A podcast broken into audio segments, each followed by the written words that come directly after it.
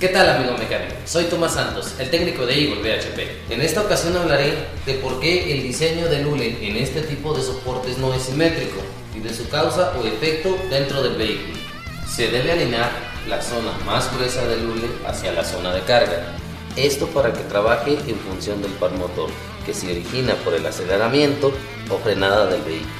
En caso de no alinear correctamente el soporte o buje, generará desgaste prematuro, ruptura y vibraciones. Esto es de forma correcta, esto es de forma incorrecta. Te recomiendo descargues y utilices nuestra aplicación Hazlo Mecánico, donde encontrarás la orientación correcta, ya que nuestras imágenes son en base a equipo original. Recuerda amigo, este es un tip más de tu amigo Tomás. Síguenos en nuestras redes sociales.